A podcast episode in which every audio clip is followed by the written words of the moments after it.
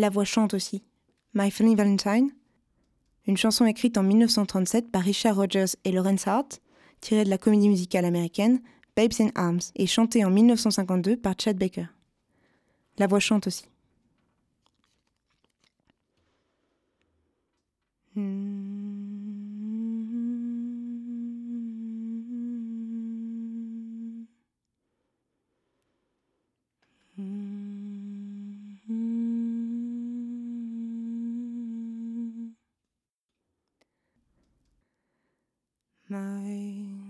Funny Valentine,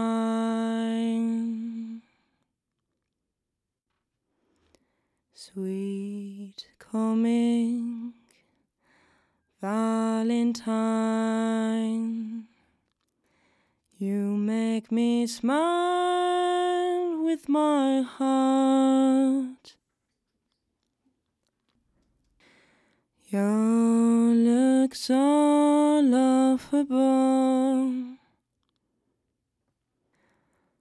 unphotographable. Yet you're my favorite work of art. Is your figure lead than Greek? Is your mouth a little when you open it to speak? Are you smart?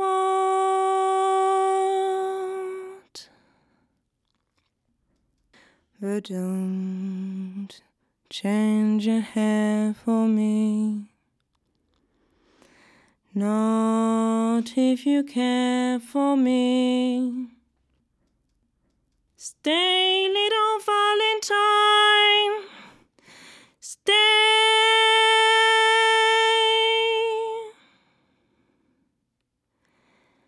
Each day is Valentine's Day.